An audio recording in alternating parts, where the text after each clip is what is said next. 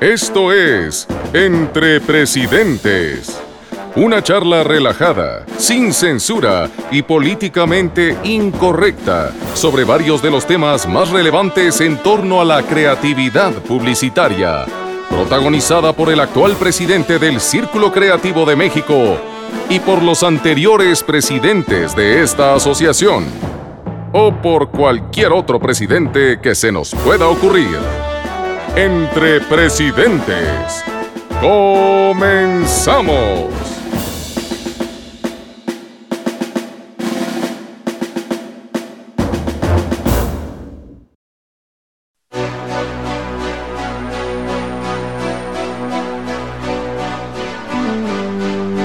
Hey, ¿cómo están? Les damos la bienvenida a todos nuestros socios a la tercera emisión de Entre Presidentes.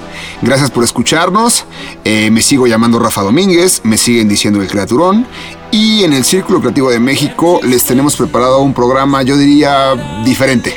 Y permítanme explicarles el porqué. Como ya les he dicho en anteriores transmisiones, a mí me hubiera encantado poder irme en orden cronológico y empezar desde el primer presidente de esta asociación hasta llegar a grabar a, pues, a mi último antecesor, el buen Iván Carrasco. Sin embargo, la verdad es que hay que irse adaptando pues un poquito a la complicada agenda de todos estos tiburones de, de nuestra industria. Por eso me vi obligado, entre comillas, a empezar con la quinta presidenta, mi querida Lourdes Lamasney, y de ahí regresar en el tiempo al presidente número 4, el entrañable Memo Barba. Pero, honestamente, creo que ese infortunio, otra vez entre comillas, pues hace más rica la plática, ¿no?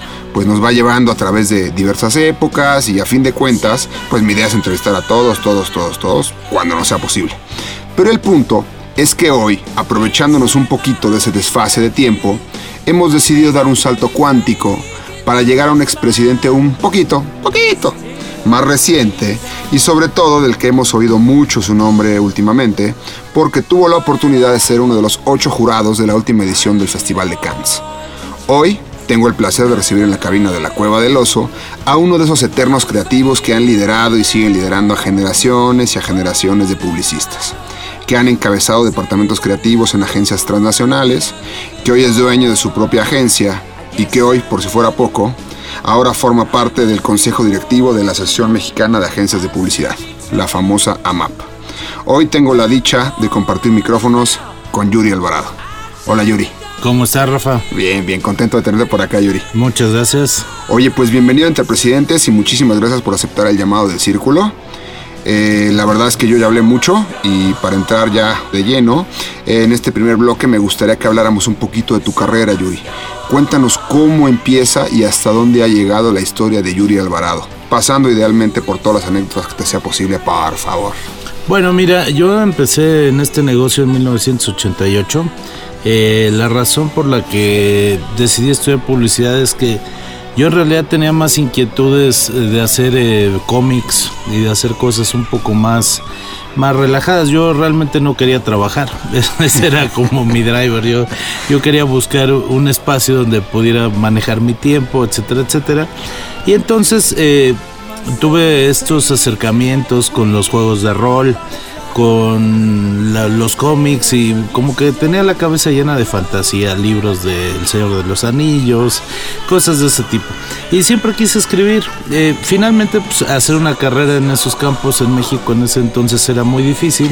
Y tuve la suerte que un día mi hermana me dijo, oye, pues yo voy a estudiar comunicación, publicidad específicamente dije, ah, pues mira, publicidad suena bien, pues este, divertido, modelos, edecanes, este, diversión, relajo. Y pues con esa idea absurda me metí a estudiar publicidad. Y después pues, me di cuenta que pues, sí, sí conocí una mujer, la mía, ¿no? Este, con la que llevo 25 años casado. Este, y de ahí, pues el resto del glamour es comer pizzas en la noche, eh, trabajar mucho, hacer cosas. Eh, son las noches son largas en este negocio. Y sin embargo, pues he sido inmensamente feliz, ¿no?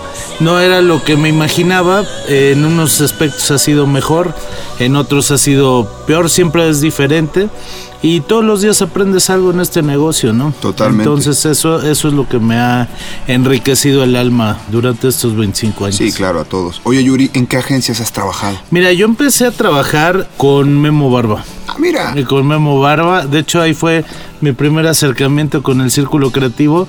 Fue cuando Memo estaba de presidente. Entonces yo de algún modo pues lo ayudaba a hacer pues todas las cosas que había que hacer del círculo. Hacíamos... Y, y como que me empezó a entrar este gusanito de las ideas y de hacer cosas que pues que sean reconocidas y que sean premiadas. Pero ¿En qué agencia era eso? es en BMB, Ok. que de hecho era una agencia donde el concepto era tres socios, uno era de creativo, que era Memo, uno de medios y otro de cuentas, que era Magadán y Berenstein. Y eso era BMB. Y era interesante porque me di cuenta que pues una agencia mexicana podía tener un lugar interesante. Y ellos tenían algunas cuentas importantes, se filmaba bastante. Entonces trabajé en una agencia pequeña, me dio la oportunidad de, de aprender el oficio trabajar con Memo Barba específicamente, pues yo aprendí a escribir porque para que él te comprara un titular, pues tenías que escribir 40 Claro. o 50, ¿no? Y entonces pues, ahí aprendí a hacer la estructura de un texto, de impresos, este después aprendí a escribir radios, después aprendí a escribir televisión y pues fueron dos años y medio muy intensos de trabajo mientras yo seguía estudiando, pero me permitía complementarme y, y- y aprender pues andando, ¿no? ¿En, qué semestre ibas si estabas estudiando? yo estaba en el sexto semestre de la carrera cuando empecé a trabajar con, con BMW. Dos años y medio ahí con, Así con- es. con Memo y de ahí brincas a... De ahí, eh, en el mismo edificio, estaba Leo Burnett. Este Ok. BMW estaba en el sexto piso, Leo Burnett estaba en el octavo. Entonces un día, Te este, diste un aumento de piso. pues un día se dieron las cosas. Este, me encontré una chava que se llamaba Luz María Montiel, que era trabajaba con Lucero Lara. Ajá. Me dijo, oye, pues este, me ha gustado mucho tu trabajo, me han hablado de ti, quiero que vengas a entrevista. Pues fui a Burnett y me enamoré, ¿no? O sea, una agencia mucho más grande, con otro tipo de clientes, eh, con... eh, era en, en ese momento era una agencia que se estaba poniendo muy caliente. Y entonces, eh, pues ahí tuve dos ofertas al mismo tiempo, una de Grey y una de Burnett. Y pues Lucero Lara me dijo una cosa, me dijo, mira, si tú te vas a cambiar de un lugar donde estás feliz, pues vete a un lugar donde potencies más tu talento. Y me dijo, no tengas la menor duda, ese lugar es Leo Burnett. Y pues me convenció con ese argumento. Me fui ahí, eh, estuve ahí también varios años.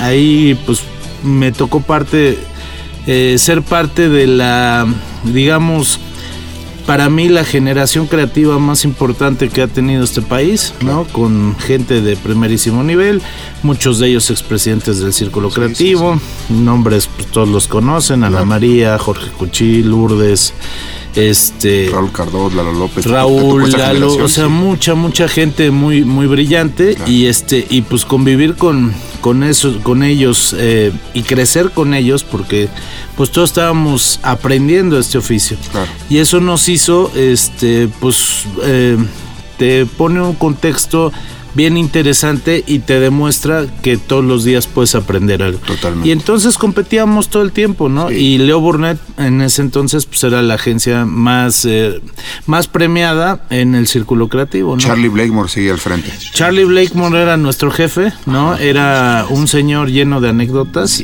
este, lleno de sabiduría. O sea, para mí ese señor sabía mucho de publicidad. Y Lo de que- manejar lo- equipos, imagínate lo que tenía que manejar ahí. ¿no? Pero siempre te pone una referencia, siempre te contaba una anécdota, siempre tenía algo para enriquecer tu trabajo y te hacía pensar. Yo aprendí a escribir con Memo Barba, pero yo aprendí a vender con Leo Burnett, ¿no? Ellos me enseñaron lo que era un insight, lo que era este una marca, una imagen de marca, co- cómo, diferenciarte, cómo crear eh, bases poderosas para construir marcas y bueno, eso me complementó bastante mi perfil. ¿Qué sucedió? Pues que me enamoré, ¿no? Me enamoré de una ejecutiva de ahí de la agencia, que hoy es mi esposa, y este, y en algún punto, pues tuvimos que tomar la decisión de, pues, quién se quedaba ahí, quién se iba. Y pues, Sigues tú o sigo siempre, yo. Fue más fácil que me fuera yo, ¿no? Y ahí estuve, pues sí, en Burnett estuve casi cuatro o cinco años, Ok. ¿no? Con mucho cariño. Y de ahí brincas a... De ahí me habla el maestro Carlos Vaca. Mira. ¿no? Todo está conectado. Todo está conectado. Y entonces me voy a trabajar con Vaca a BBDO. Eh, me da una oportunidad ya como director creativo de grupo, cosa que pues yo agradezco bastante. Eh, tomo el reto. Y este, y bueno, ahí las cosas eh, no se dan, ¿no? Porque pues, a veces las cosas se dan y a veces no se dan. Eh, tuve dos años bastante erráticos, ¿no? Sobre todo porque pues la compañía estaba en un periodo de mucha transición. O sea, yo entré con Vaca, después se fue Carlos Vaca, vino un chileno que se llama Jaime Larraín. Eh, Jaime, pues un tipo interesante también que, mira, yo a todo mundo trato de aprenderle, ya sea las cosas buenas o las malas, ¿no? Yo creo que siempre tú puedes aprender algo de alguien. De Jaime aprendí a, pues, a capotear tormentas, que era un tipo que él me decía, es que, es que tú sufres mucho. no, me decía, tú, tú eres angustiado. Dice, no, no te tienes que agobiar, tienes que aprender a, a fluir con la situación, a estar tú encima de, ¿no? No, no dejar que te abrumen, no te metas en la ola, sino mantente arriba de la ola. Y me enseñó a, a, gerenciar, o sea, de uno aprendí a escribir, del otro aprendí a vender, de este señor aprendí a gerenciar, aprendí a gerenciar con la gente de cuentas, completo. con los clientes, eh, a controlar, a hacer damage control hacia adentro, Muy a motivar, sí, totalmente, porque al final, pues tú como director creativo, pues tú eres un dique, ¿no? O tienes que ser el que ponga distancia entre los que están creando y los que y las presiones que hay afuera, que pueden venir desde el interior de la agencia o desde el mismo cliente. Y al final, pues uno lo, lo único que puede hacer es poner un toque de aplomo, ¿no? O sea, como digo yo en, el fútbol, parar la pelota, ¿no? Oye, ¿y después de esa época de, tormentas en BBDO, qué sigue? No, bueno, eh, todavía no acabo. Ah. Entonces, después llega la reina y de un día para otro se va. Ouch. Y aparece Cabalcán en la puerta. Ok. Y llega pues con todos sus refuerzos de BBDO, ¿no? Claro. De, venían de Ogilvy ellos. Sí, de Panamericana. Y yo dije, bueno, pues aquí me tocó, voy a gestionar la tormenta. ¿no? pues no, la tormenta ahí sí me rebasó. Yo qué, qué carajos hago aquí, ¿no? Y este, y el día que nació mi primer hijo, eh, pues estaba yo ahí esperando, nace Leonardo, y le digo a mi suegro, ahorita vengo. Me dice, ¿dónde vas? Dios que acabo de tener una epifanía. ¿Cómo? Sí, entonces espera. Entonces fui a BBDO y fue a hablar con Rodolfo y le renuncié. Ok. Y me dice, oye, pero, pero pues, ¿por qué te vas si no te estoy corriendo? Le digo, no, pues ahorita este no. Momento, ¿no? Digo, ahorita no. Pero a lo mejor en tres meses me vas a correr, ¿no? Y entonces, pues yo acabo de tener un hijo y pues yo no puedo vivir en un lugar donde no sepa qué le tiro. Okay. Entonces, antes de que tú me provoques una crisis, pues mejor me la provoco yo y renuncio. Oye, pero ya tienes trabajo. No. ¿Y qué vas a hacer? Pues no, sé. Wow. Hoy, hoy lo único que sé es que, que ya no quiero trabajar aquí. Okay. Me dijo, bueno, pues ahora sí que Dios te bendiga, buenos términos, realmente tampoco acabé mal con ellos, pero no era un proyecto del cual yo deseara formar parte, ¿no? Ok. Entonces, pues lo aproveché como de medio sabático, pero pues, buscando trabajo. Mi esposa, ¿qué hiciste? No, pues nada, hice lo que tenía ¿Qué hiciste? Hay que pagar pañales y mamilas. Yo, pues hice lo que yo creía que tenía que hacer porque, pues también, pues hay que predicar con el ejemplo. Y, lo que uno siempre tiene que hacer en este negocio, uno pues tiene que creer en sus ideas, ¿no? ¿En qué creer? Así es, y en tus convicciones, sobre todo, ¿no? Si pues tú no compartes una visión, una idea, pues, pues mejor no ser parte de ella, ¿no? Entonces, pues me fui. Y tuve ahí la gran fortuna de entrar a Young Rubik. En un momento donde la agencia estaba creciendo mucho. Ellos venían de una fusión con Iconic, le compraron la agencia Carlos Vizcaíno y este y pues a mí me aventaron al ruedo. Entonces pues toda la cascarria me la aventaban, todo lo que no querían. Y ahí me tocó manejar bancos, me tocó manejar aerolíneas, eh, me tocó hacer ahí la campaña de Aeroméxico, que, que en mi carrera fue un, un parteaguas, ¿no? Este, una campaña muy atrevida en su momento, con un buen humor, o sea, un humor este bien interesante y pues fue una campaña que a mí me puso en el mapa creativo. Las famosas monjas. Las famosas monjas de Aeroméxico y todo eso pasó pues a raíz de la, de la idea esta de renunciar a algo que... De esa epifanía. La epifanía te llevó a las monjas. Así Así es. Muy bien, preciosa campaña, la verdad. Oye, Yuri, justamente te iba a preguntar sobre, sobre tus, tus anuncios o anuncio más emblemático o los que a ti más te gustaran como campañas. Las monjas, obvio, viven ahí. Mira, las monjas para mí es una campaña importantísima porque además es una campaña histórica de la publicidad mexicana, ¿no? Sin embargo, pues no, eh, también considero yo en mi carrera, eh, hay, hay cosas que son de foro creativo y cosas que funcionan al mercado, ¿no? También cosas que hice con Liverpool, el tantos años trabajar con la marca, me siento muy orgulloso del trabajo que se hizo. Actualmente estamos manejando fábricas de Francia y este, pues eso, también tener una relación con un cliente, eh, que tu trabajo sea consistente a lo largo del tiempo. Yo creo que eso tiene un gran valor, ¿no? Totalmente. Cosas que hice con Bimbo también, donde pues entendiendo desde la realidad de un cliente que tiene una manera de entender y de vivir su filosofía de empresa y su publicidad, pues también siempre encontramos maneras de estirar la liga sin romperla, ¿no? Entonces también eso son cosas de las que yo me siento muy orgulloso, una campaña negrito que hicimos que era muy simpática, donde le crecía el, pelo cada vez que mordía el negrito, ¿no?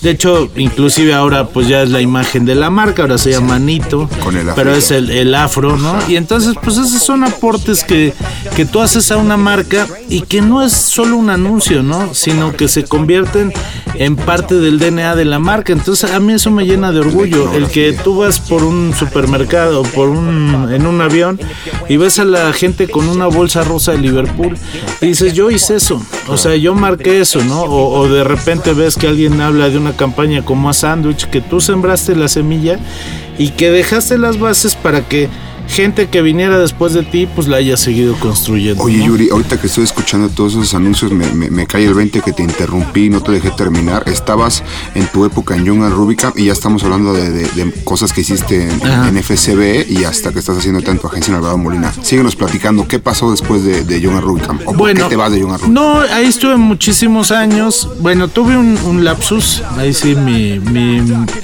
yo creo que el low light, de el punto más bajo de mi carrera. Eh, eh, cuando estoy en, con recién las monjas hechas, vienen y me hablan de Leo Burnett y me ofrecen este un trabajo en Centroamérica, eh, como para ser director creativo regional pues hablo con mi esposa un poquito en esta idea de la Ciudad de México, muy peligrosa, muy contaminada, eh, vamos a intentar una vida nueva, eh, ¿no? Y, ella me empieza a hacer un poco de Inception, ¿no? Y me empieza a querer vender la idea. Yo no estaba tan seguro, total que pues, acepto la oferta, ¿no? Este, seis meses terribles, de verdad, porque yo sentí que en vez de ir para adelante iba para atrás. Me pareció, con todo respeto hacia el mercado, no, no, no era una agencia donde yo tuviera buenas condiciones para crear problemas eh, desde que llegué de todo tipo, ¿no? Desde que la gente te renuncia, agencias que vienen con la moral rota, que vienen de épocas muy... Total que fueron seis meses muy, muy complicados, eh, con un agravante que la persona que me llevó allá era, era, tenía problemas de alcoholismo, ¿no? Entonces, pues yo me sentía que me aventaron en una agencia en un país que yo no conocía, con clientes que yo no conocía. Hice lo mejor que pude, como siempre, porque eso es importante, la intención, aunque a veces de intenciones no se vive, pero yo hice lo mejor que pude y, y no, no había futuro. Entonces, pues un día yo hablé muy serio con mi esposa y le dije, mira, yo el 15 de marzo, el 15 de agosto era la fecha. Yo el 15 de agosto me regreso a México contigo sin ti. Y ella me dijo, ok, yo me voy el 10. sin ti. ¿Eh? Y allá te espero. Dije, pues perfecto. Y regresé acá y pues con la cola entre las patas, porque pues así fue, fui a tocarle a Vizcaíno, a La Guardia les dije, oigan, ¿saben qué? Me equivoqué. Este, ¿qué hay que hacer para que me acepten de regreso? No, súper buena onda los dos. Me dijeron, Yuri, esta es tu casa. Las monjas te necesitan. Aeroméxico te aclama. Regrésate a México, ¿no? Ese, ese, fue un lapso ahí. Y ahí estuve bastantes, bastantes años hasta que Carlos, con él aprendí la parte del negocio, ¿no? Porque ese sí era bravo. Él sí me enseñó lo que era, pues, cómo hacer una empresa, ¿no? Y este, de manera muy dura, porque él era una persona que venía de cuentas, que a él, pues realmente el producto creativo pues está bien, pero pues, es parte de, pero, aquí lo que manda es que tengamos pesos y centavos. Y entonces aprendí a ser un poco más pragmático con él, ¿no?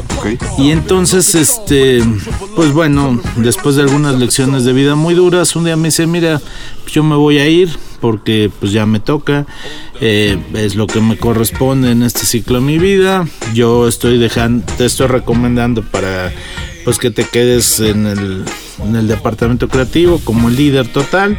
Pero pues vienen épocas difíciles. Llegó una mujer, este, una mujer italiana que se llamaba Emanuela Notari. No, bueno. También de esas veces que dices yo aquí, no más no, ¿no? Entonces, diferencias de visión absolutamente irreconciliables. Y coincidió con que Chris Becker salió de, de FCB. Claro. Entonces Chris me dijo, oye tío, este, pues aquí esta agencia pues está súper bien hecha, ¿eh? Y tú te sientas ahí y el resto es triunfar, ¿no? Ok. Famous last words, ¿verdad? Porque ni el resto era triunfar y fue muy, muy complicado porque a mí se me da esto de irme a agencias con problemas, ¿no? Entonces llegué a FCB también en un momento que venían de una fusión con, con Bosel. Este, había salido Jorge Cuchí, este, la estructura dentro estaba desmoronada, ¿no? Y pues, hacer damage control, ¿no? Eh, un jefe muy intenso, como era Pepe de la Peña. Este, y bueno, pues, ahí también agarrando el barco como se pudo. Y este, yo digo que yo llegué al tepito de la publicidad. Porque ahí te volteabas y te clavaban un puñal. Entonces sí era súper, súper heavy. Wow. Y de repente un día Pepe me dice, pues ya me voy, chaparrito. todo, todo se va, ¿no? Y, me trajeron a un venezolano eh, español, que es Rafael Pérez. Sí. Y pues ahí dije, dije, bueno, pues sabes qué, pues estamos aquí juntos en este barco. Ni yo lo busqué, ni tú lo buscaste, el destino nos puso aquí, pues vamos a ver cómo... O nos tomamos de las manos o nos aventamos juntos. Así fue, así fue, y aprendí el valor del partnership, ¿no? Claro. Yo creo que es, eh, o sea, yo como consejo para los jóvenes creativos, sí les diría que un buen tipo de cuentas es un mejor socio. O sea, este, esta idea de que nosotros contra ustedes te lleva hasta un cierto lugar. Pero si quieres dar el, paso final, es nosotros junto a ustedes, no contra ustedes, ¿no? Entonces, claro, hay que entender, hay que encontrar un socio que entienda eso, que lo valore, que valore las ideas creativas, que las ponga en el centro. Pero si toda la agencia no, no va de la mano y ve que la visión creativa y la visión de negocios es una sola, pues es muy difícil hacer una empresa exitosa, ¿no? Y así es como te encuentras a nuestro amigo Molina. Eso ya vino después, porque ahí, ahí estuve pues casi ocho años en FCB. Entonces. Un mundo para un creativo. Sí, y la agencia iba muy bien. De hecho, de una agencia sólida que factura. O sea, le dimos la vuelta, nos establecimos, conseguimos más negocios, solidificamos los negocios que teníamos. Eh, todo iba muy bien. Y pues un día yo le dije a Rafael, ¿sabes qué? Yo creo que se acabó. O sea, yo vi como the writing on the wall, ¿no? Como dicen los gringos. Y dije, necesitamos hacer otra cosa. Este, yo al menos necesito otra cosa. Yo, yo quiero ser el director de algo. Y entonces él me dijo, ¿sabes qué? Tú vas a ser el director de esta empresa en cinco años. Y yo me volteé y me reí y le dije, güey, yo no tengo cinco años. I want it now, ¿no?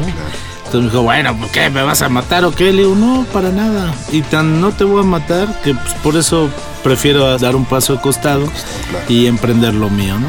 Y ahí pues fue cuando encontré a Ricardo, a Molina, con el que estudié desde la universidad. No es cierto. Sí, estudiamos en la Universidad de la Comunicación los dos y pues dijimos, oye, pues hay que hacerlo. Y trabajábamos doble turno, o sea, yo, yo obviamente montar una agencia pues es un proyecto que lleva mucho tiempo, ¿no? Sobre todo si lo quieres hacer bien. Entonces nosotros estuvimos trabajando, yo trabajaba ahora sí que era ama de casa de día y superhéroe de noche. Este, trabajaba en la agencia todo el día y en las noches nos reuníamos a hacer el, el, plan de negocios, este, la prospección, los números, porque pues si quieren un día tener su empresa, no solo tienen que ser muy buenos creativos, tienen que entender ciertas cuestiones básicas de administración. ¿no? Totalmente. Y mira que mira que te salió bien porque hoy día tienes una agencia de las más, pues las más sólidas hoy día en las independientes. Pues es que mira hay que irse preparando. Entonces, este, pues empezamos este proyecto con, con mucha más eh, eh, ganas que, conocimiento.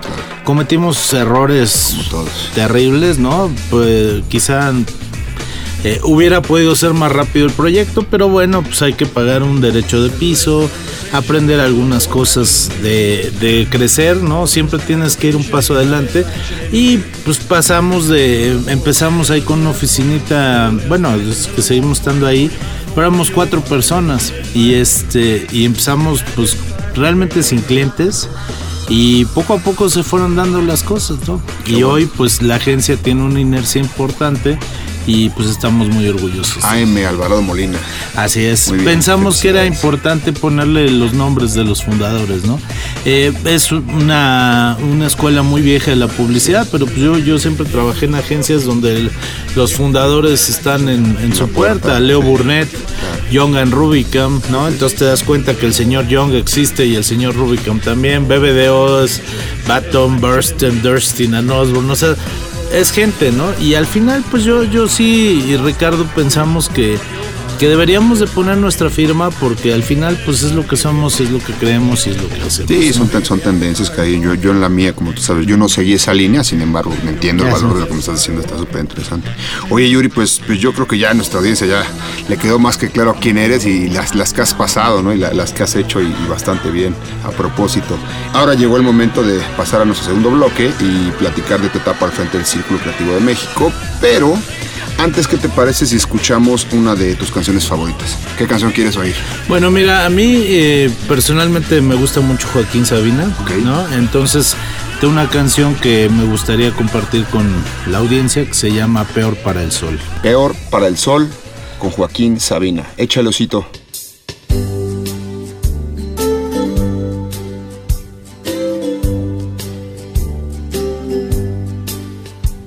Que adelanta sabiendo mi nombre.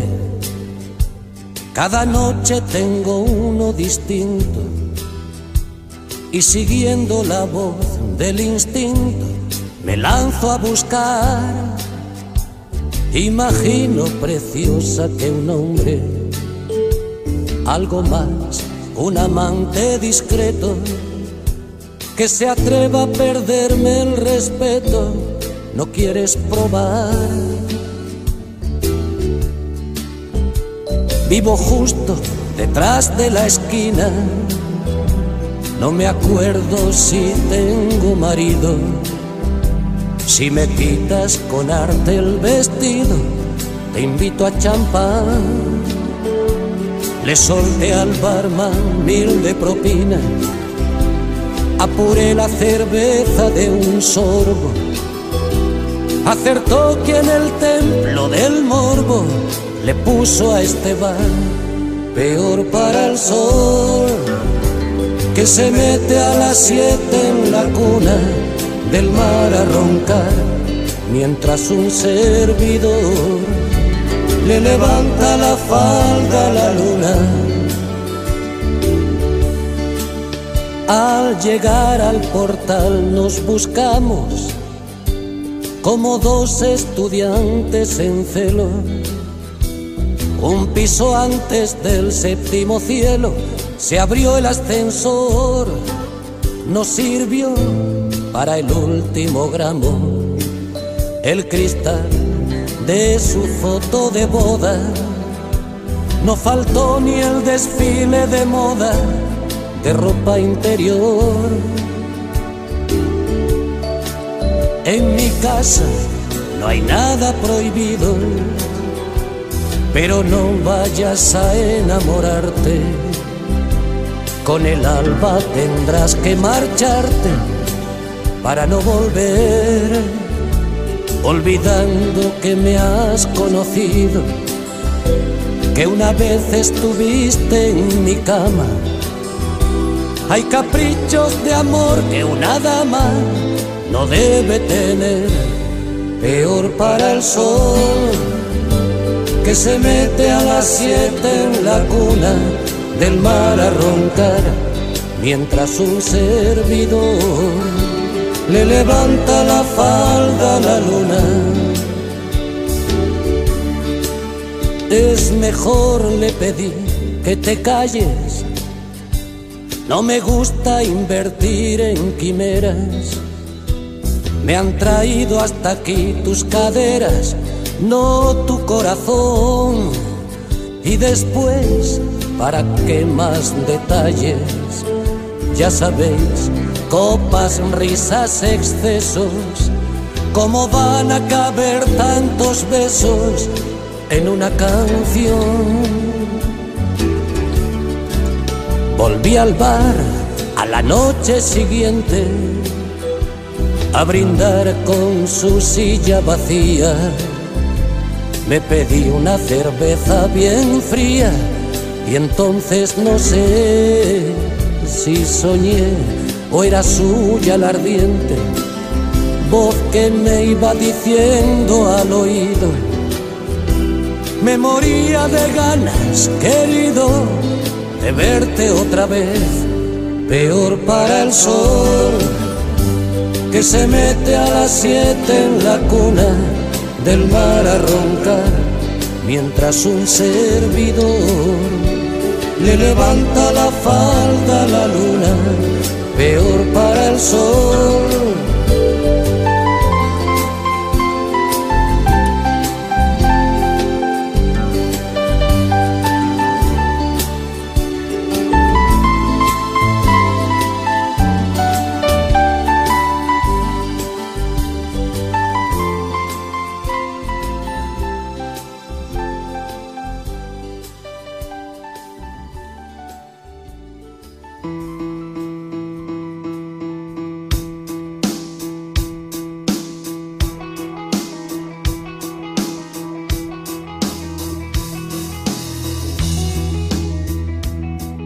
Bueno, pues ya estamos de regreso en Entre Presidentes con Yuri Alvarado.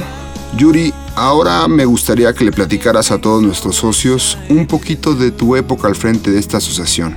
¿En qué año fuiste presidente del Círculo Creativo en México? Mira, yo me postulé para ser presidente en 1999. Ok.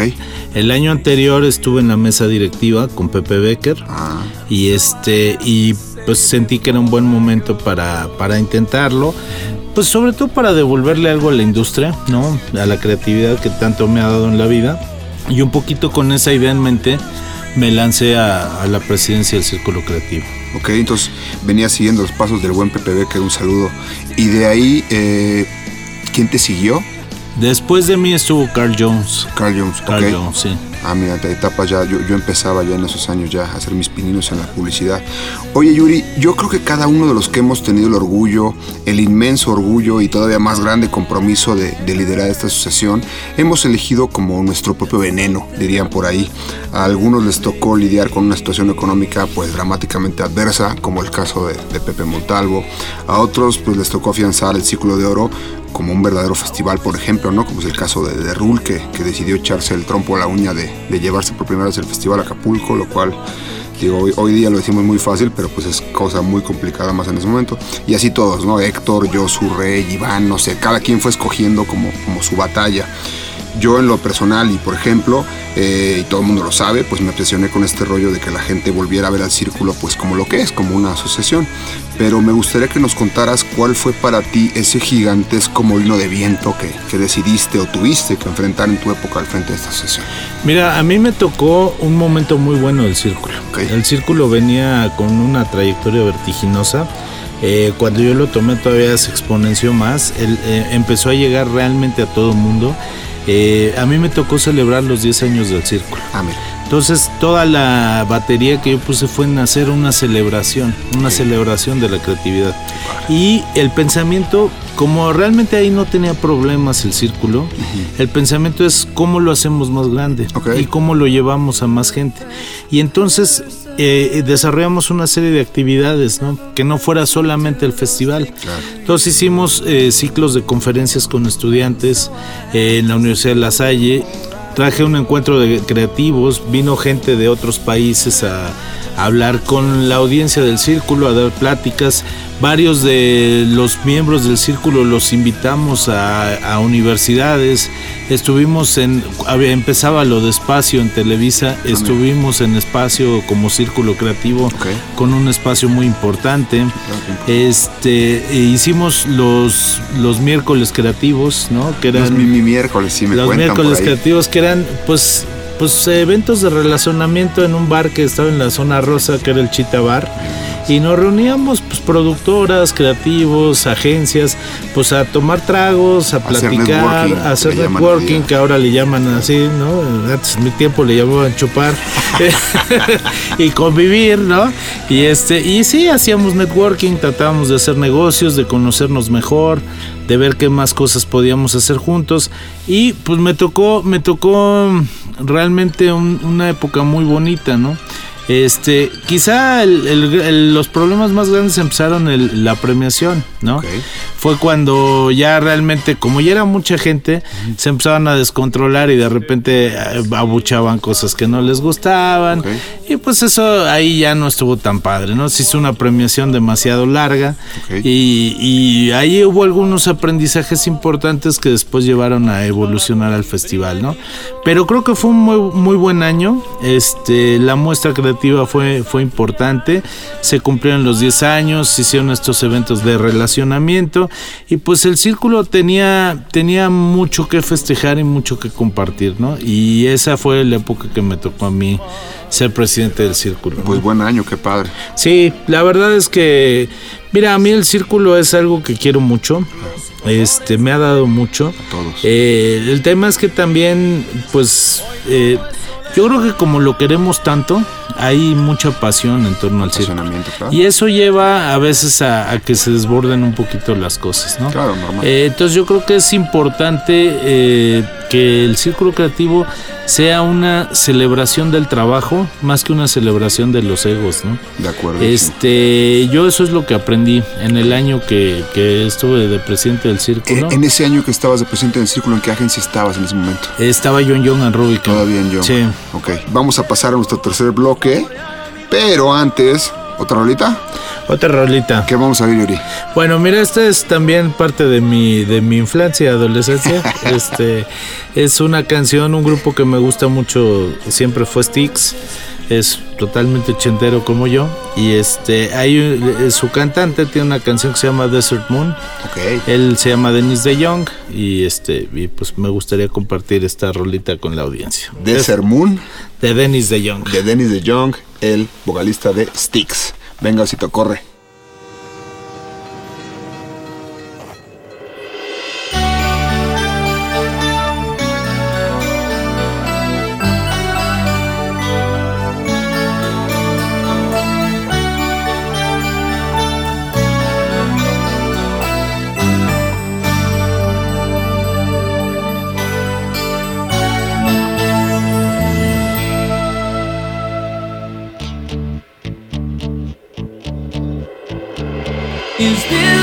Train Desert Moon? Was all she said. But I knew I'd heard that stranger's voice before. I turned to look into her eyes, but she moved away. She was standing. Trying hard to speak my name.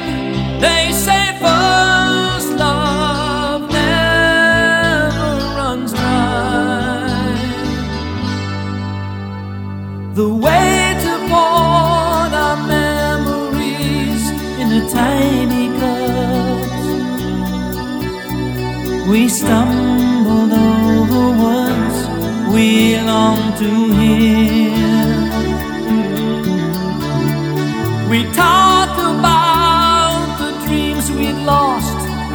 giving.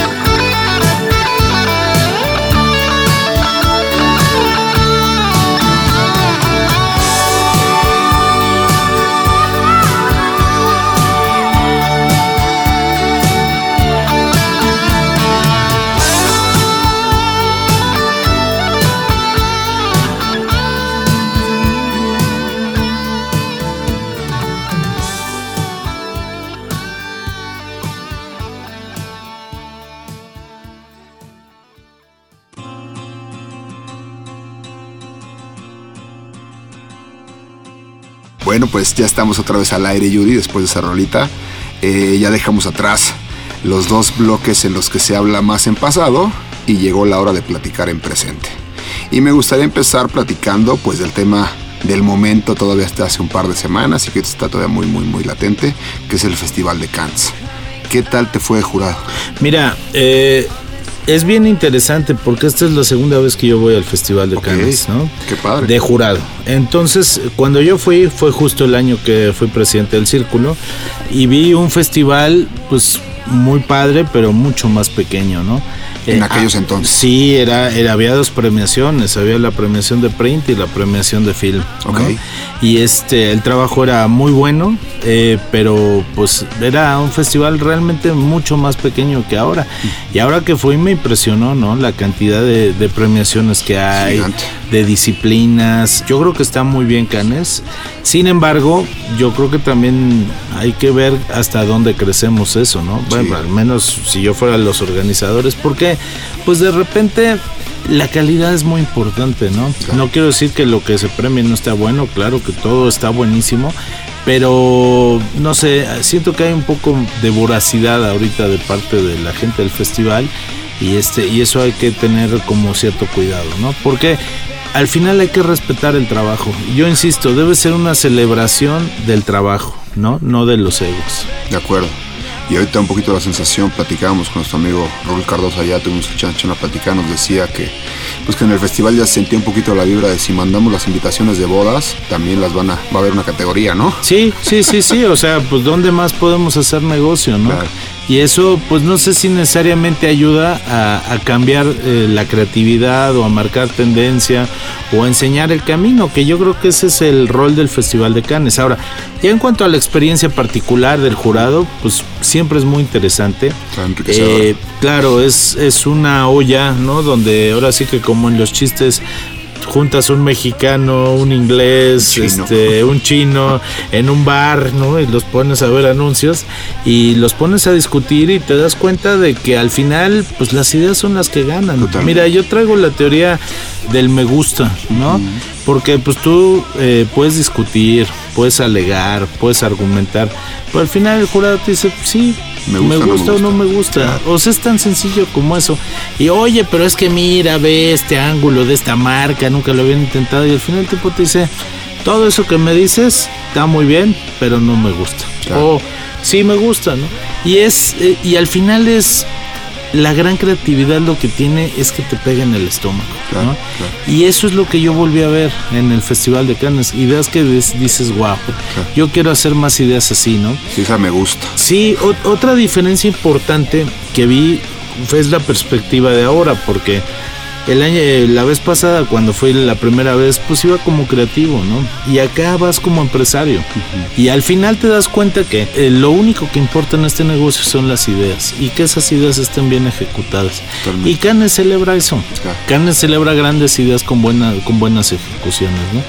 Y yo sí creo que nuestro reto es todos los días tratar de entregar la mejor idea posible a nuestros clientes, ¿no? Totalmente Y por eso hay que luchar. Sí, ideas que ahora sí, como tú dices, que te gusten y no ideas que no te gusten. Así es. Oye, y platicando del me gusta o no me gusta, eh, obviamente los números dicen que bajamos pues de 27 leones a 14 preseas, ¿no? Contando ahí la buena chamba de los Young Lions. Pero desde tu punto de vista, ¿te gusta o no te gusta eh, el año que tuvo la creatividad mexicana allá? No, yo creo que el año pasado fue demasiado bueno. De acuerdo. Entonces, este, sí, yo, yo pienso que no debemos de estar conformes con el resultado de este año. Yo creo que hay que, hay que sacudirnos y intentarlo de nuevo, ¿no? Este, ir con más fuerza para el año que entra, pero sobre todo con mejor trabajo, ¿no? Este, no me gusta el resultado de este año porque pues finalmente te estás ganando la mitad de lo que ganaste el año pasado. Además con otro tema, el año pasado se ganó un gran premio, ¿no? Claro. Entonces eso también tiene un valor cualitativo muy importante. A mí si de repente me dijeras, hoy ganamos 14 premios, pero todos son oros, yo lo vería muy bien, ¿no? Pero tampoco ese es el caso. Entonces, este, pues no, yo creo que, que es bien importante hacer un acto de contrición y decir, oye, pues algo tenemos que... No, no, fue, no fue un paso para adelante. De acuerdo. Y por allá se platicaba y la sensación de muchas agencias era que le estaban pegando un poquito a, a las agencias de Latinoamérica y que les estaban también pegando un poquito a las grandes redes. Era un poquito como, como la sensación. ¿Tú qué opinas de eso? ¿Hay de eso o no?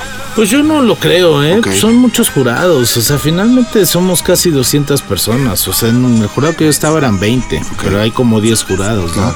Y cada jurado agarra su dinámica. Ahora, yo más que pegarle a, Latinoamérica o a las grandes redes, yo creo que sí había tipos que iban a torpedear las premiaciones, ¿no? A pegarle a todo, ¿no? Había en el jurado que yo estuve este un par de personajes muy complicados un árabe un inglés eh, un brasileño que todo era no que todo era es casi o sea lo, hacían muy temperamental sabes muy y sabes qué pues yo no estoy de acuerdo con lo que estás diciendo.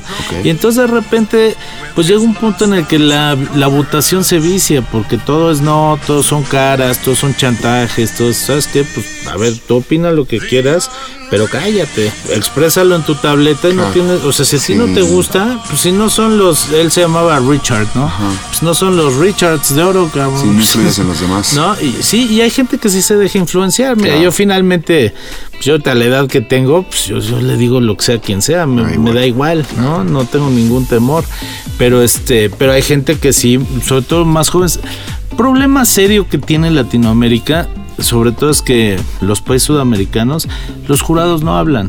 Mm. No dicen esta boca es mía. ¿Por qué? Pues entra porque no hablan inglés, Entonces, este, hay gente que está ahí, que es muy brillante, que tiene trabajo fantástico, pero no sabe expresar sus puntos de vista. y otro idioma y no. Y, es otro idioma. Y los ingleses y esos, pues estás en su, estás en su territorio y estás en sus términos. Entonces, si hay que hay que llevar jurados que sean capaces de argumentar. Oye, ese, ese, punto me parece bien importante. Tú estás hablando del tema del idioma, de tener la gente adecuada. No basta con ser un creativo brillante y destacado. Hay que cumplir con otros, otros criterios importantes para ser un buen jurado. ¿Quién te escoge como jurado? ¿Quién, ¿Cómo llegas ahí? Tú es tu segunda vez, me platicaba, lo cual me parece interesante. ¿Cómo es eso? ¿Cómo llegas a un jurado allá? Pues a mí me llegó una invitación del festival directo. Me llegó una carta del festival que se quería participar este año y pues obviamente les dije que sí. Claro. Mucha gente y a mí me preguntaban, oye, ¿y por qué elegiste esos jurados? ¿Cómo le haces? Y la verdad, tío, yo soy, he sido claro con las personas que he hablado y soy claro aquí en el micrófono. Al círculo, digo, no sé antes, pero a mí este año a mí nadie me preguntó nada. A mí nadie me dijo, oye, ¿a quién quieres mandar? Tío, yo la verdad es que creo que sí llevamos muy buenos jurados. Me, me llama la atención eso que me platicas de, pues de que hay que evaluar mucho más allá de la, de la eh, carrera creativa y eso me parece muy interesante, pero... A ver, el Canes es un negocio, ¿eh? Claro. Y Canes busca tener un jurado que yo supongo que debe de cumplir ciertos criterios de diversidad, de edad, de trayectoria. Es, un, o sea, yo creo que finalmente también son, te repito, casi 200 jurados. Entonces, este, tienes que tener ciertos estándares. Al final, pues es un tema de la organización. Yo creo que a los que habría que irles a pedir los jurados o, la recomendación de los jurados, pues es a la gente misma del festival. Claro. Es lo que yo pienso. ¿eh? Totalmente de acuerdo. Oye, Yuri, y tomando rápidamente un avión de Francia a nuestro querido México, desde tu punto de vista, ¿cuál es el principal reto que hoy enfrenta la publicidad mexicana y cómo enfrentarlo? Pues mira, yo creo que el tema principal, pues es toda esta pulverización que se está dando, ¿no? Eh, yo siento que el gran reto de las agencias mexicanas es convertirse en dueños de sus marcas, ¿no? ¿Cómo puedes ser tú el dueño de la marca cuando hay cuatro o cinco agencias trabajando para la misma, ¿no? Y ese es ahí yo creo que donde tenemos que aprender a hacer la diferencia, ¿no? A, tener la visión de la marca y nosotros llevarla en nuestras agencias, porque de otra manera eres uno más, ¿no? y yo sé que hay muchas voces alrededor de una marca, desde la gente interna, la gente de los corporativos, las agencias que puedan tener cuatro o cinco agencias, la gente de compras, pero al final los anuncios son la consecuencia son, son la consecuencia de algo mucho más grande.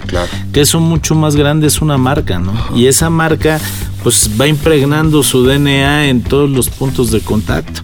Y yo creo que nosotros eh, como agencias para aspirar a ser exitosos en el futuro tenemos que ser capaces de ser los que entiendan mejor esa marca que nadie y la podamos llevar a buen puerto con diferentes actores, nosotros solos, eh, como sean las circunstancias. Pero la visión, la visión de la marca Yo creo que ese es el gran reto de las agencias Totalmente, mexicanas. es un- muy, muy, muy, muy difícil, un momento complicado en ese sentido, porque sí, como bien dices, yo creo que este tema ya de la agencia que lleva la iguala y que es la única que tiene a ese cliente, ya, hijo, son, son pocos los casos. Son pocos, pero al final, sean cuales sean las circunstancias, tú te tienes que comportar como si fueras la agencia que lleva la Ok. igual que lleva. ¿Sabes? Aunque sea un proyecto, aunque sea una cenefa, De tú debes de comportar como la agencia que lleva la igual y la agencia que lleva la marca. Porque si no estamos haciendo pedacitos. Es como si estuvieras haciendo un coche y tú te quieres hacer dueño del tornillo. No, De o te quieres hacer dueño del birlo. Claro. No, no, ni del volante. Tienes que ser dueño de todo el coche, ¿no?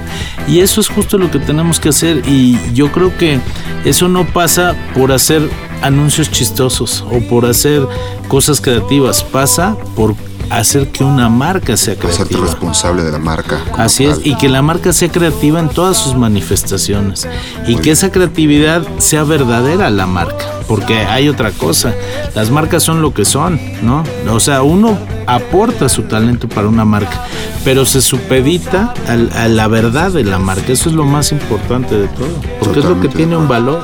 Pues muy, pues muy, muy buen punto de vista, Yuri, te lo agradezco. Oye, pues pasamos al, al último corte musical y de ahí el último bloque del programa, ¿te late? Sí, sí, sí. ¿Qué vamos a ver ahora, Yuri? Es algo más prendidón. Venga. Este, eh, Where the Streets Have No Name de YouTube. Au. Where the Street Has No Name de YouTube, osito.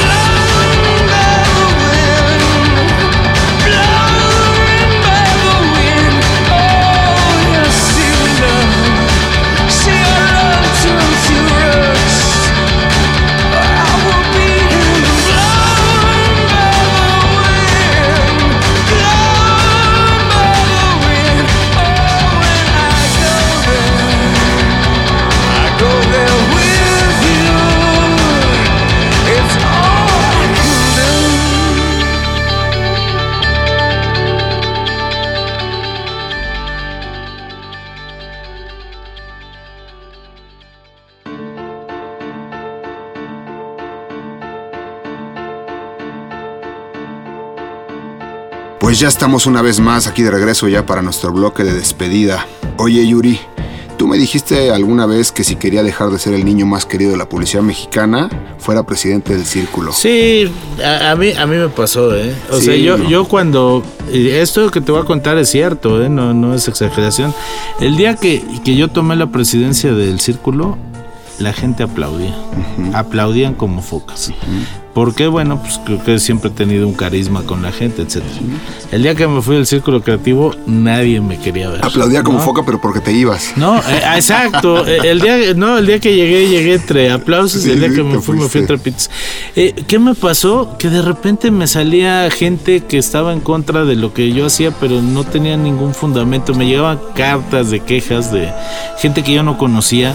Porque eh, se nos ocurrió hacer eh, para la celebración del décimo aniversario un tema de, de, de la, de pelear, ¿no? De- Que tenías que pelear por las ideas. Entonces me llegaron cartas de comisiones de que estábamos fomentando la violencia. Y dije, no, pues, ¿cómo creen? ideas se o sea, no, no va por ahí, Claro. ¿no? Es un tema totalmente ideológico, de que hay que pelear por el trabajo, por las cosas que uno cree, que, que además son las cosas que los creativos hacemos todos los días, ¿no? No, y que como presidente tienes que pelear Así todos los es. días. La verdad es que la boca no se te hizo chicharrón con ese consejo o amenaza, no sé qué, qué, qué- qué me hiciste, Y, ¿no? y entonces me empezaron a llegar cosas de gente que pues estaba en contra de todo lo que hacías, ¿no? Sí, y entonces yo decía, bueno, pero ¿y ¿qué propones? Ah, no, nada. No, pues entonces, pues, si no propones nada, Claro. pues entonces Es déjame una posición trabajar, política, ¿no? a fin de cuentas, es difícil, ¿no? Porque tú estás Sí. en una posición donde todo el mundo critica lo que haces y todo el mundo te quiere, te quiere aportar o decir qué hacer, pero pues estar al frente. Pero no al es final fácil, ¿no? este no es un tema político, este es un tema ideológico, este es un tema de trabajo. O sea, nosotros tenemos una bandera muy clara que es la creatividad. Y la creatividad tampoco es que estemos diciendo esto sí está bien, está mal. Simple y sencillamente, yo creo que el círculo lo que tiene que hacer y lo que yo traté de hacer en, en mi mesa fue celebrar la creatividad. Sí. Y yo creo que contra eso no hay nada de malo, ¿no? Pero pues la creatividad, pues, pues al final, este, genera escosor. De acuerdo. Porque, porque te está poniendo un poquito contra la pared, ¿no? Entonces, pues yo aprendí eso, que sí, que no es fácil ser presidente del círculo No, no, creativo. que va a ser fácil. Yo ahorita me pongo en tus zapatos y, y, pues me imagino que deben de pasar momentos duros, como los han pasado todos los que han estado ahí. Nadie te comprende, nadie ve las batallas que uno libra. Tampoco somos mártires, ¿no? Uno hace lo que tiene que hacer y gracias a Dios es una cosa que pues pasa, ¿no? Claro. Como ah, todo en la vida tiene un momento y pasa, ¿no? Sí aprendí que este es, es como estar en el ojo del huracán. ¿no? Totalmente. Ser Pa- presidente para del círculo ser presidente del círculo es uno de los retos profesionales más complejos que, que me ha Sí, profesional y personal. Lo único Claro. es que no hay que dejar que te afecte, ¿no? De acuerdo. Porque este, porque uno hace, uno, uno lo hace de corazón. Totalmente. Piense lo que piense la gente. Sí. El objetivo de uno es totalmente eh, poético Sí, e idílico, ¿no? Sí. Es romántico. Sí, devolverle algo a, la- a todo lo que te Así da esta es. industria. Oye, yo me siento muy similar a todo lo que estamos platicando. Sin embargo, también soy honesto, yo siento pues que ahí la llevamos, ¿no? Con los objetivos que yo me planteé al inicio de esta gestión, pero pues también luego la ceguera de talleres es fuerte, así que me gustaría saber un poquito tu opinión. ¿Cómo crees que, que vamos en esta gestión? A mí se me hace que han hecho cosas muy interesantes. ¿Cuál es el tema central que lo hemos platicado tú y yo? Es cómo se le da continuidad al círculo. El círculo tiene ese tema de fondo porque pareciera que son eh, sexenios, ¿no? Donde que duran un año, pero que hay una visión y luego llega alguien corta. más y hay otra visión nueva.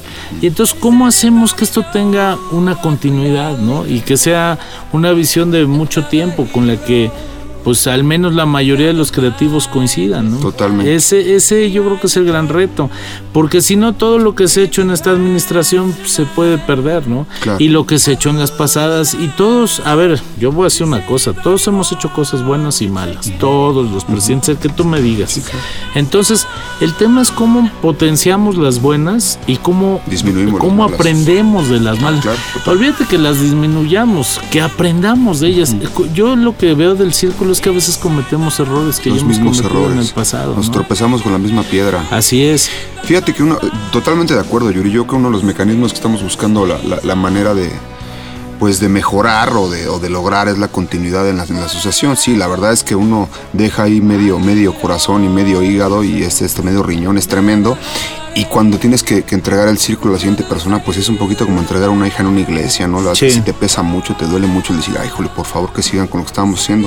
Nosotros estamos buscando la manera de, de que haya esa continuidad y uno de los mecanismos que, que me puedo adelantar, porque ya en algunos lugares lo he expresado, es que estamos intentando generar un consejo de expresidentes.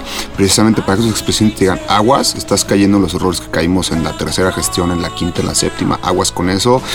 Con eso vas muy bien, checa. Digo, más como una especie de coaching para los presidentes en turno, ¿no? Porque tampoco se trata de querer hacer la chamba del presidente actual, pero pues sí darle un poquito de No, un consejos y punto de vista ¿no? y al final es, es decisión. Mira, yo creo en la autonomía de gestión, Ajá. pero pues un consejo de, de, de quien sea.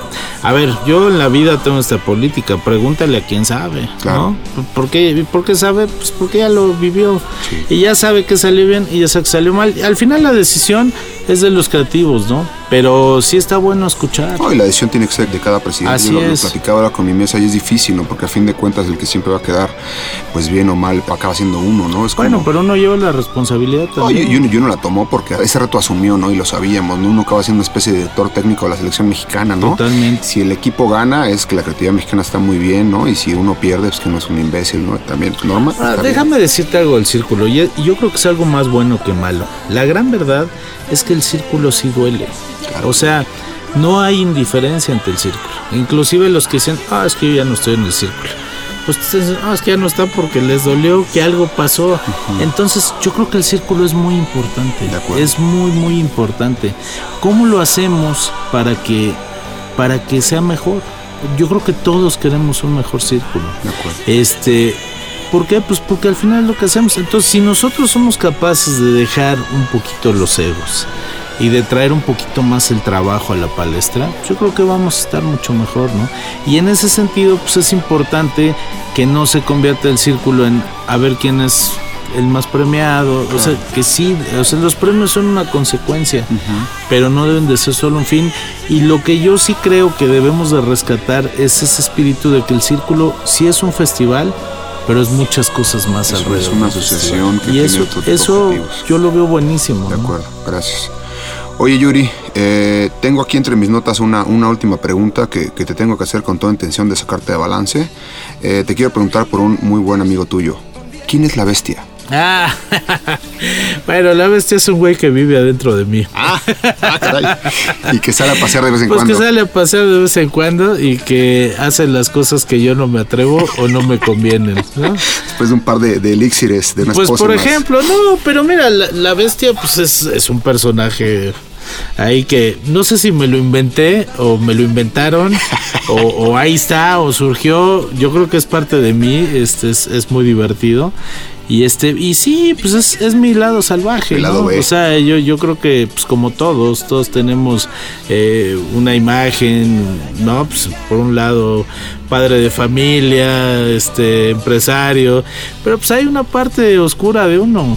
Y la bestia es eso, es la parte oscura de uno que además siempre es mucho más interesante. un- un buen cate mío que también a mí me cae bien la bestia. Tenido la oportunidad de verlo un par de veces y me cae bien. No, mucho más interesante, mucho más entretenido, Ah, mucho más desinhibido, Sí, ¿no? claro. Este, porque pues de repente pues, hay que decir las cosas como son, ¿no? Y, y a lo mejor a mí no me sale tan bien, pero la bestia Pero la sí viene y te sí las le dice. sale. Te, te la ruge. Así es, pues total que, ¿no? Oye Yuri, sa- sabes que disfruto muchísimo platicar contigo, ¿no? Pues además del, del amor, del cariño que sentimos por la creatividad publicitaria, pues compartimos una obsesión por el deporte de las tacleadas. Total. Y sobre todo una pasión enfermiza por el equipo de la, de la Estrella Solitaria, que tengo que aclarar que la cabina El Oso hoy día trajo un jersey de los vaqueros, siendo que le va a los malosos, pero bueno, digo, lo, lo- lo hizo por el bien de, de Yuri, en honor a, también a, a- a este señor que está de este lado. Pero pues lamentablemente Yuri llegó la hora de terminar este tercer podcast de Entre Presidentes. ¿Hay algo que te gustaría agregar? No, nada, darles las gracias por, por el espacio. Este, espero eh, traté de, de compartir todo lo que se pudo. Espero que sea de interés para la audiencia. Para mí. Este, yo creo que hay mucho por hacer. O sea, para mí esto no se acaba. La creatividad es una cosa de todos los días. Los retos de la industria están ahí. Tenemos que seguir trabajando duro y con mucha inteligencia, ¿no? Y al final, pues esto es lo que amamos. Claro, No, o hacemos sea, esto porque nos gusta. podríamos haber sido contadores. ¿no? Sí, sí, puede. Con todo respeto a los contadores. Saludos, ¿no? saludos a todos los contadores, Sí. sobre todo de mi agencia, están metiendo todas las facturas. Exacto. Nosotros, claro, contadores Ah, de pero ideas. pues eso de estar ahí haciendo números, pues tampoco yo soñaba este en mi juventud con hacer ver libros de balances o no. Claro. No, o sea, a mí uno es más que soñador. querías contar cómics y acabaste con- Sí. con- contando pesos en tu empresa. Así, así, así acaba siendo, está bien. Oye, Yuri, pues a nombre de todos los socios en el país, de mi mesa directiva y sobre todo a título muy personal, muchísimas gracias por estar hoy acá en el Círculo Creativo de México. Gracias, Rafa, gracias a, a todo el círculo. Bueno, y pues también muchísimas gracias obviamente a mi hermanote El Oso, que como siempre está del otro lado del cristal. en los Muy bonito controles. tu jersey, Oso. Bonito el jersey. Muy bonito. Y muchas gracias también a la gente de Dixo, que son quienes hacen posible que este programa llegue hasta los oídos de todos ustedes, nuestros socios, que escuchan este podcast y que sin ustedes pues no sería posible. Muy pronto recibirán la siguiente emisión de Entre Presidentes con otros de nuestros expresidentes. Así que nos oímos a la que sigue y todavía en la onda de Cans, agua. Esto fue Entre Presidentes, conducido por el actual presidente del Círculo Creativo de México y producido por La Cueva del Oso. Hasta la próxima reunión presidencial.